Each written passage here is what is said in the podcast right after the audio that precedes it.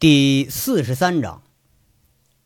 上回咱们说到啊，杨伟遇到了一个难以启齿的问题，还提前预警让周玉慧不许笑。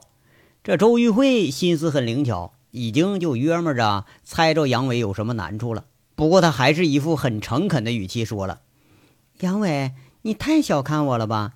咱们好歹也算朋友吧？我怎么会笑话你呢？你不会说是钱的问题吧？”啊啊！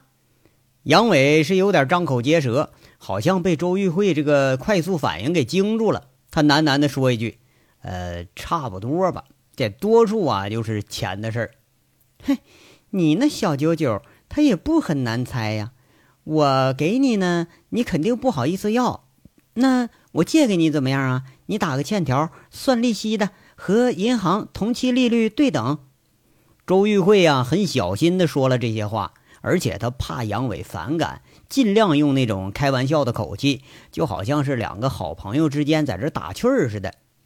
却没想到杨伟就有点目瞪口呆，反而是更奇怪的看着周玉慧在那说了：“哎，你说这什么跟什么呀？这我我这哎呀，要说你这人吧，聪明是聪明，你就是有点自作聪明啊。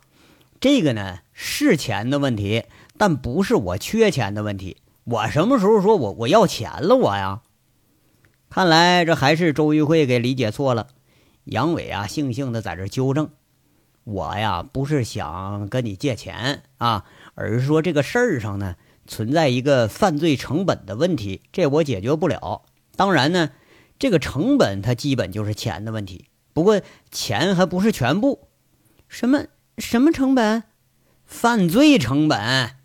不，犯罪成本。”这词儿挺新呢，那你说说我听听，我怎么从来都没听说过呀？周玉慧讪讪低头，在这看着玫瑰花，有点不好意思。你看这回又让杨伟给揪了一回小辫子。你看，嗨，你当然你就没听过了，这我发明的。杨伟啊，表情很拽，好不容易碰着这么一个忠实听众，那好像不显摆还有点对不起自己了。就听杨伟接着在那说了。这个怎么说呢？哈，每件事儿吧，它都有个成本。就以你这个做生意的眼光来看，其实犯罪也存在一个投资成本的问题。比如说哈，这次如果说真是有人在操纵谣言，那下面跑腿的人少不了。他要收买手下人，收买媒体，甚至呢诬陷佟思瑶的时候，他也需要成本。这个统称就叫犯罪成本。这两年呢。我没没事干呢，我学习经济、法律之类的东西。这经营固定资产呢，有类似的成本一说。这犯罪那更要讲究一个投资成本和收益问题。当然了哈，这是涉及钱的，那是有形的。那还有几样是无形的成本，比如说在搞这些违法活动中，那有人折了，有人蹲监狱了，这就是连自己也都当成本给赔进去了。这呀。这才是说咱们最难控制的，这个就是我琢磨出来的这个成本理论。杨伟拍着胸脯很拽的样子，先是把周玉慧听的是云里雾里，听清楚了这个理论的支持点在哪儿，他忙不迭的就捂着嘴笑上了。你看这有什么可笑的呢？嗯，杨伟说是这么说，不过忍不住自己脸上也是笑意盎然了。他笑着却是在那说了，比如吧哈，西方。他有职业犯罪这一说，在实施的时候，那都是仔细的计划一下投入成本，甚至把自己可能被捕，就是蹲几年监狱都给算进去，然后觉得说这个收益大于成本，这时候那才动手呢。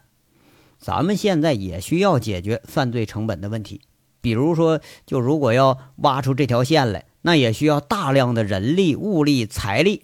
比如啊，兄弟们，那要跑腿钱吧。那车得用油钱吧，人吃饭得花钱吧，那说不定干起仗来，咱还得准备那个呃医医医医疗费，是不是？那这个成本它可不低，但这还不是最重要的。我现在最害怕的是啊，要搞这个事儿，不可避免的要用一些非常手段。如果说用人不当，操作不慎，很可能就触犯法律，让警察给揪着了。那不管说谁进去了，都不会说有个善果。要说这个呀，这才是我最为难的呀。杨伟说着，摇摇头，他确实是难以取舍。每一件事啊，也许让人难为的不是说经过，也不是说你怎么去干去，而是由此带来的后果。周玉慧却是若有所思的想想，不过很释然的说了：“有道理。不过我觉着呀，你在凤城的时候就没发生过这样的事儿啊。你把那时候那本事拿出来，那不就行了吗？”这话更让杨伟忙不迭的摇手摇头了。不是啊，不是，这此一时彼一时啊。在搞掉高玉胜那时候，前期投资可能你不知道。这装备、人力、钱，差不多得花销好几十万。如果说不是咱们在赌场圈钱成功的话，就光这个钱的成本我都负担不起。亏得当时高玉胜正在搞陈大拿，他让我钻了个空子，连人带钱都给炸出来了。这件事儿糊里糊涂的啊，咱们干的是很完美。两年前在凤城，我们有虎盾基地，有警察朋友，甚至于还有老五这棵大树罩着。有个小错啊，小案子啊，基本都能给平了。哎，这就是可以放手干的原因。而在省城，咱真正动手的时候，避免不了要有些非常手段。这些手段，那要真落到公安眼睛里头，那可是要命的玩意儿。你别说大案子了啊，就揪你个小案子，判你三年五年的，到那时候可就什么都完了。比如说搞这个报社吧。不威胁，不恐吓，不来流氓手段，人搭理都不搭理你。那这样的人还不知道得碰上多少呢？你看看咱们这伙人里头啊，像大炮、光头骡子和虎子，这出手都没轻没重。万一说有个闪失，那可就交代里头了。万一哪个要一不慎给逮进去了，你别说十年八年呢，就三年五年我也交代不了啊。这他也算成本，将来呀，是那是咱们的心理成本。自己家兄弟谁出事了，那这都是心理负担，这得是要内疚一辈子。当然了，钱也是一个方面。你从牧场来的，你也知道，我现在穷的我都快揭不开锅了。偏偏在这时候，又在省城又发生这样的事儿，将来大部分动作又都得在这儿干，这才是让我最为难的。那这次不至于比那次更厉害吧？周玉慧在这附和着说着。杨伟很为难啊！哎呀，知道的敌人吧，他不可怕；不知道的敌人才可怕呢。敢动一个处级警督的人，我想他不会是个什么善茬。我现在这兜里头可比脸上还干净。这次合作方这再一撤资，我更是光着个屁股了。完了，我还得欠外债。我就是怕呀，啥都弄不成，到最后灰溜溜一滚蛋，这还得把不知道多少钱扔这呢。哎呀，这玩意儿闹心呐！周玉慧很温柔的拍拍杨伟的后背：“有我呢，你怕什么呀？”这话和动作让杨伟有点囧，有点可笑。他转头很好笑的说着：“怎么着？那你认为你保护得了我呀？”现在轮到周玉慧拽了。周玉慧笑着说了：“哼，那我罩着你啊！好歹我现在是大姐，大不了你进去了，我再扔个百八十万呗。”杨伟不置可否的说了：“嘿，你还是没太懂这里边的事儿啊！钱他还不是最主要的，万一有人要失手陷到公安手里去了，那才是最让你头疼的。这儿是省城，你要说救吧，那没有那么大能力；你要不救吧，那你这威信马上就得下降很大一个档次。要多折几个，那你这什么伙伴关系也就都马上散了。”其实，在干这事之前呢，就把我和你绑到一块儿，那你也需要认清形势。就你这个财力啊，在省城连个小型企业你都比不上，能拿出来两千万的人那是太多了。况且，你除了不动产，你还就拿不出什么钱来。最关键的这一层是关系，咱们在这个上面，哎呀，那简直啊，就他妈寡妇睡觉一样啊！周玉慧很好奇的问了。寡妇睡觉什么意思啊？杨伟挺不屑的说了：“这上面没人呗。”周玉慧是又好气又好笑，头仰着憋了半天才哈哈笑起来，笑了半天这才说了：“这比喻倒也贴切，咱们现在上面确实没人。那像这样说，我们只剩下打道回府的事可做了呗。那那就没什么办法了吗？杨伟这才无可奈何的说了：“这呀，就是我要跟你说的，办法我没有，但是这事儿呢，我还得干。真正要发生什么了，我希望你永远跟我站一块儿。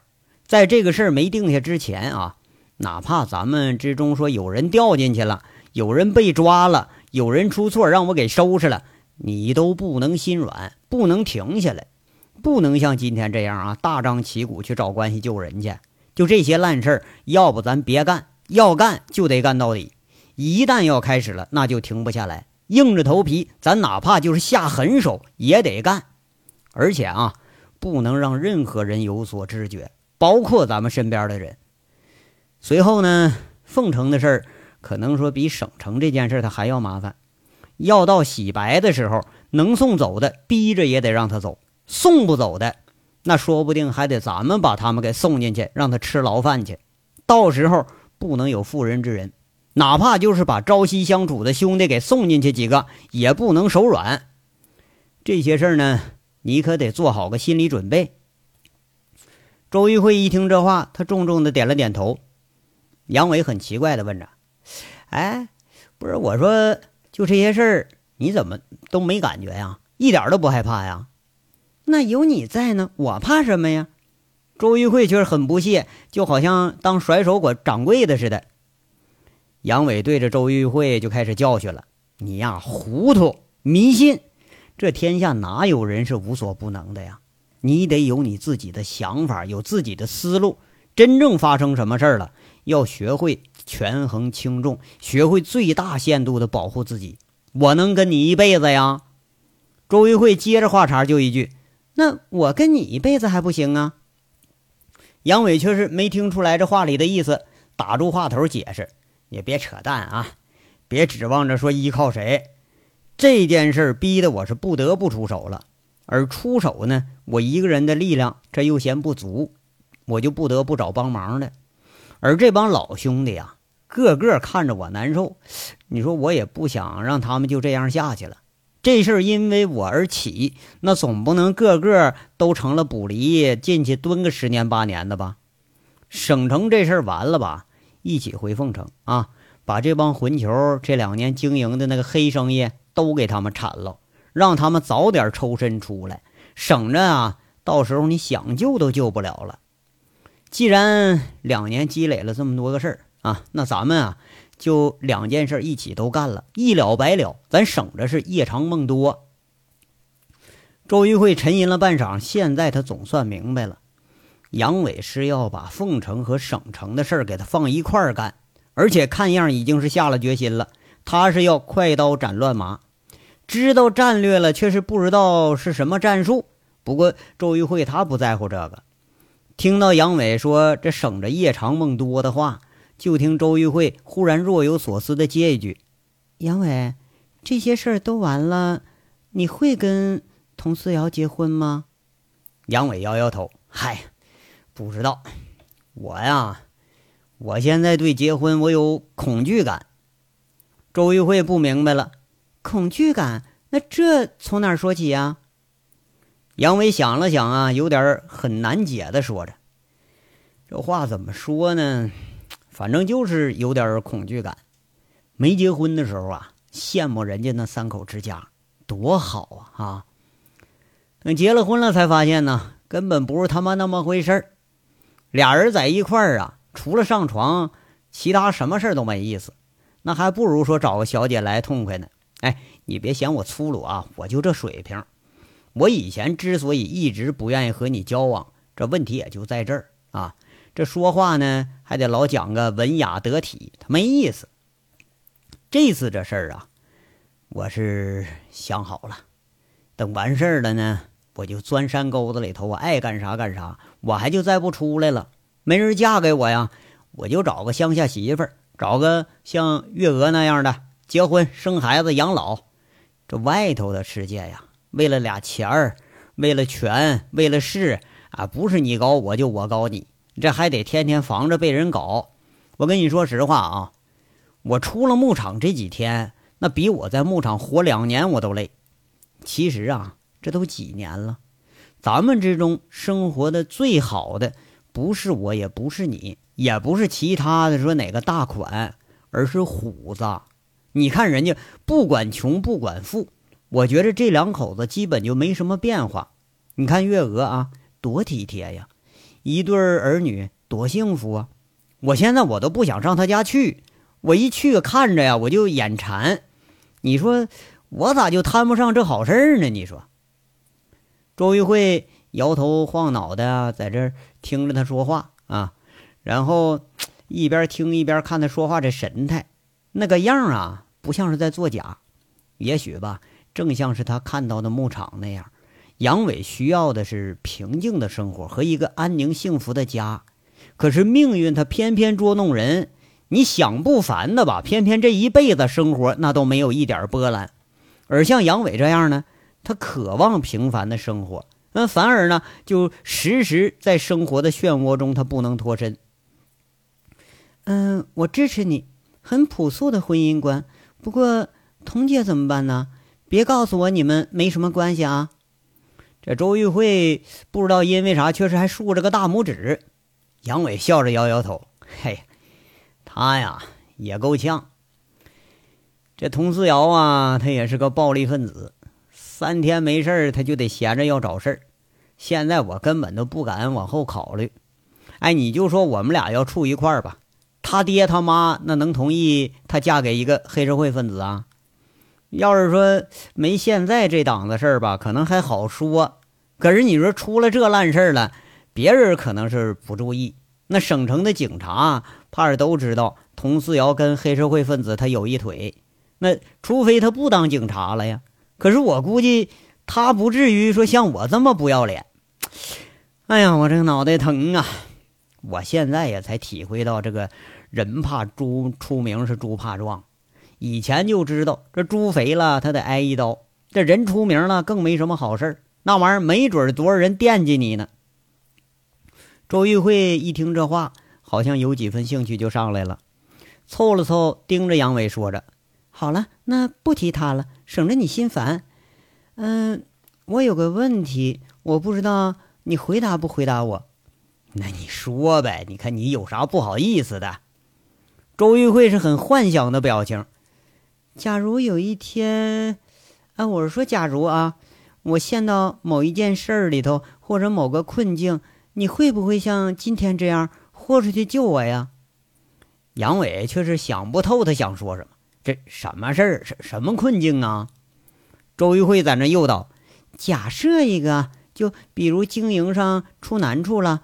比如我被人逼到绝境了，比如我，你你你别别别别啊！你你你省会儿啊！你要是嫌你日子过得不自在呢，那你就找事儿去啊！我才懒得管你呢。自己的事儿自己都看不住个门儿，哎，老指望着别人，谁有那闲工夫陪你玩啊？啊！就这次啊，要不是说佟思瑶跟我扯一块儿了，要光佟思瑶被隔离了，说不定我都不参与。好多事儿啊！不是说咱们逞英雄能办得了的事儿啊！一个人或者说是我们一群人，说白了，他就还是个平头老百姓。好多事儿，我们就把脑袋砸碎了，咱也没招。杨伟啊，这话却说的是相当的实在，切，一点情趣也没有。周玉慧很讪讪的，有点不高兴的哼了哼啊，似乎对这个回答他很不满意。也许啊，他期望的是一个哪怕是虚假的许诺，但杨伟是太过于现实了，甚至说比自己还现实。嘿，哎呀，你呀，你根本就不需要人哄着宠着。你还记着那天晚上吗？你在被人捆起来那时候，就那时候你都知道把枪踢到我面前来。从这一点上说啊，你这个神经的承受能力比一般的女人都强悍。这也是说我敢跟你合作的原因。那要是说其他人啊，你别说女的，就男的，我都得多考虑考虑。不管说出了什么结果，我觉着你这神经他能受得了。杨伟这才说实话了。或许啊，说，呃，那个跟周玉慧联手，这已经都是想好的事儿了。你这话我怎么听的一点也不像赞扬啊？周玉慧一听杨伟这语气，他有点怪怪的感觉啊，是吗？杨伟笑着，这回还不答话了。不过那天真让我后怕。周玉慧有点心有余悸，在这说着：“如果那天要没碰上你，或者碰上你之后你走了，那我现在也不知道会是什么样了，我都不太敢想。要说他也许是被人强暴了。”也许是被注射毒品给他落到那个风月场里了，更有可能啊是知道自己身份以后，就像那个按摩师一样人间蒸发了。周玉慧最终在看到高玉胜一案的那个详细资料的时候，他还是心有余悸呀。杨伟是想当然的就说了：“嗨，所以嘛哈，看开一点你挖空心思想要那么多钱，你干什么呀？站着不过五尺一。”躺下不过七尺地，人呐，活着高兴就成了。周玉慧拧着脖子不乐意了：“哎，你别光说我呀，那你开牧场干什么呀？不为赚钱呢？”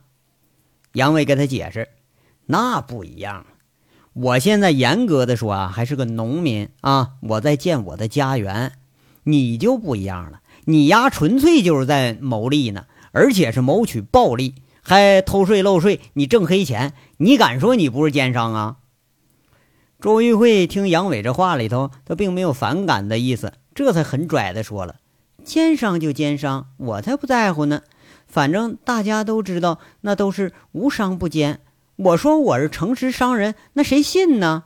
哎呀，你快得得得，不胡扯了啊！咱咱回去吧，不早了。你看看这合样都没多少人了都。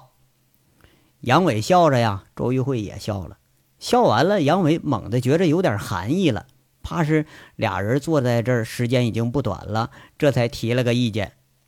周玉慧笑着跳起来了，手里头紧紧地握着那一束玫瑰花，抿抿嘴提议了：“哎，杨伟，咱们走着回去吧，这夜色多好啊，正好看看省城的夜景。”哎，行，那也没问题。杨伟起身了。起身走的时候，却是被周玉慧挽住了一条胳膊。侧眼一瞥呢，却看见周玉慧那是一副偷着乐的表情。他嘿嘿笑着说了：“哎，你那啥啊，别对我有意思啊！我现在可是名花有主了，我啊。”周玉慧咬着嘴唇，拧着鼻子，挺不屑的说了：“就你，你还名花？那那名名草，名草总成了吧？狗尾巴草。”哼，不觉着有个美女挽着你很有成就感呢？周玉慧好像是已经抓住了杨伟的思维方式，顺口跟他说着，而且啊，还是挽得更紧了一点，干脆脑袋就斜靠在杨伟肩膀上了。还成就感？哎，我怎么觉着是你有成就感呢？杨伟在这坏笑着。哎，你说个把月也没碰过女人了哈，这淡淡的清香一传过来，不禁也有点心惊飘摇。当下这也是不拒绝了，那怎么了？不能有啊！周玉慧不自觉的开始强词夺理了。哎，行行行，那随你。不过那什么啊，我给你强调几条纪律啊。那你说，第一条，一切听从指挥，没问题。第二条，如果指挥不当，不能提意见，必须无条件服从。啊，没问题。第三条。现在的人员包括新人，必须服从调配，没问题。一连三个没问题，这难得说周玉慧不提意见，杨伟就挺奇怪的问：“哎，你怎么这是什么问题都没有啊？”周玉慧掩着嘴一笑：“当然没问题了，你就是党，我永远跟着党走。”哎，你这你给我扯淡去吧！我早都被党给开除了啊！周玉慧听这话，笑着解释。我不是说的那个党，我是说我们是同党。要黑话说，就是咱们兄弟可是一条绳上的蚂蚱。要好，大家都好；要出事儿，谁也跑不了。你也别想甩了我啊！这杨伟啊，被周玉慧这个匪话给逗得笑了。周玉慧也是忍俊不禁，这一笑啊，就笑脸眯着个小眼睛。俩人说着笑着，那还真就走着回来了。杨伟把周玉慧给送回房间之后，就安稳的睡去了。这被送回房间的周玉慧，她却是呃多少有点兴奋。不过兴奋之余，那还有更重要的事儿呢。穿着高跟鞋，你说走这么远的路，那可是头回。走的时候吧，倒是不觉着远，这回来了才发现脚脖子它疼的厉害。不过，呃，有有点幸福，就有点那种莫名的心潮涌动的感觉。但是却是压住了一切的都不快了。这一夜睡的是很安稳。甚至于梦到了和隔壁的那位还在那儿走啊走啊走呢，一直走到了天亮。这醒过来都已经是日上三竿了，好像梦里头走的呀，这脚还疼。等仔细一看，哎呀，我的个妈！哎，昨天啊那段那不怎么样的浪漫，留了个很大的后遗症，脚上起了个很大很大的泡。周玉慧正在幸福心跳的时候啊，那帮从凤城来的混混们。也找到了正经地方了，那是心跳的厉害呀。要说要玩吧，咱就得玩的刺激和爽，那这是大家伙的共同要求。在这样的要求下呢，武立民这歌城的老混混他可就打头阵了。每到一个地方，先是小五兄弟俩进去转悠去，哎，不不用多看，一看环境，再一看闲坐着这帮姐们儿，再一问收费，多少都有点不满意。得，咱咱换一家，换一家。换着换着，连换三家了。司机倒也不烦，说一句：“哎，得，这几个爷们儿一看也是见过大场子的呀。那你们那也就只能上通宝夜总会了。不过话说头里啊，那地方宰人可是宰得很。那包间最便宜的一小时一百块钱，小姐陪着一小时是一百多，而且不能带动作的啊。你要想整点别的，那可都是天价。”王大炮是典型的暴发户，那个神态一哼哼，嘿呀，不就俩钱吗？他敢卖，我们就敢买。走。这半小时以后啊，才到了省城东城区边上的这个通宝夜总会。那标志就是一个大大的古铜钱儿。小银货贼溜子一看乐了，呀呀呀！哎，这标志好啊，这是女人的标志。嗯。那不能啊，这这不铜钱儿吗？这一干混混是大跌眼镜，贼溜在那淫笑着给解释说：“这个铜钱儿啊，是在告诉来的客人，这小姐呢，这正面是一个洞，背面也一个洞，这俩洞啊，可老值钱了。”这一群下车的混混带着出租车司机都给逗的是前仰后合，哎，说着笑着就进了夜总会了。要说这个夜总会。那确实是装潢的很上档次，整个大厅那就像个大酒店似的，吧台里边摆的林林总总好几十种红酒白酒，收银小老妹儿那是素面淡妆，给人第一感觉那就相当好，不像说那个有有的那个小地方那脸抹的就跟白骨精似的，那嘴抹的像刚吃完死孩子似的，哎，就怕别人不知道他是个卖的货，是不是？这一位风姿绰约的女人迎着王大炮、虎子这一群人就进了大厅。哎，听这几位说来唱歌玩来了，这就引着大家进了 KTV 大包间那虽然说装修的挺豪华，不过十几个混混倒也不太惊讶，毕竟这都是锦绣里出身的。那不是锦绣出身的，这歌城啊，就到这地方，那他也来的不少，是吧？迎宾呢，那就不用说了。那肯定是这地儿的妈咪，看着这这些人往下一坐，那轻启朱唇，语若天籁。一看居中而坐的是王虎子，他像带头的，笑着就问一句：“几位老板要什么酒水？”王虎子那早都按耐不住了，撇撇嘴在那说：“你，别你，别别在这扭扭捏捏的啊！先把你们这漂亮姐们都都给我叫来。”我们挑着了就得，吃吃喝玩都都在这儿了。挑不上哈，马上走走走人。哎，那对对对，那虎哥说的有道理呀。这一干混混马上开始附和了。好啊，几位老板，您稍等，马上就来。这妈咪呀，眯着笑眼儿，闭门先退出去了。那怕是他就没见过这么猴急的。一退出去。那小五就在这拍拍虎子，哎，虎哥，差不多了啊，就这妈咪这水平，陪你那都不亏。要不让妈咪直接陪你啊？虎子明显不乐意了，嘿，老逼了，没看头，一会儿整给五元吧。这小子火大，给给他败败火。这流氓话把小五元说的是面红耳赤，那一干混混却是乐得很开怀。正说着话呢，那敲门声就响起来了。看来那效率是真高啊！一应声，妈咪站门口一挥手，莺莺燕燕一下子进来十个漂亮小美眉，那一水的低胸小坎肩儿，哎，高腿短裙小打扮你往下看，透明高跟鞋，哎，露着个小巧的仙足和红指甲；往上看，那是丰挺肉白，遐想无边。很离谱的是哈，就那个头还都差不多一般高，就好像站着阅兵似的。在那任客人挑选，那娱乐行业呀，要说越是做得好的，他越含蓄。这群小姐，你放哪儿看她都不像小姐，那她偏偏还就是小姐。那脸上啊，一点淫邪的成分都没有。不过逗的这帮男人却是偏偏就只往那一个方面想，那含蓄的淫荡才是最淫荡的，是不是？你就像穿着入时的美女，那比脱光了的美女，她那个更吸引人似的。那妈咪一看着大家都给吸引住了，笑吟吟就问：“怎么样啊，各位老板？我们这儿的姐妹在省城那可是独一无二的，其他小姐可跟我们这儿差远了。”一句话这一问呐，没人搭腔。这旁边坐着的武立民捅捅虎子：“哎，虎哥，虎哥，说话呀，行不行啊？”“嗯，哦哦。”王虎子忙不迭的吸了吸口水。引的那几个小美眉呀，就掩着嘴轻笑，好像是见着这位是大哥，那好几个都朝着大哥抛媚眼儿啊。看的这王虎子让好几道电光挨个电一下子，就感觉头昏眼花，可能嘛要犯高血压。哎，左看看右看看，他有点难以取舍了。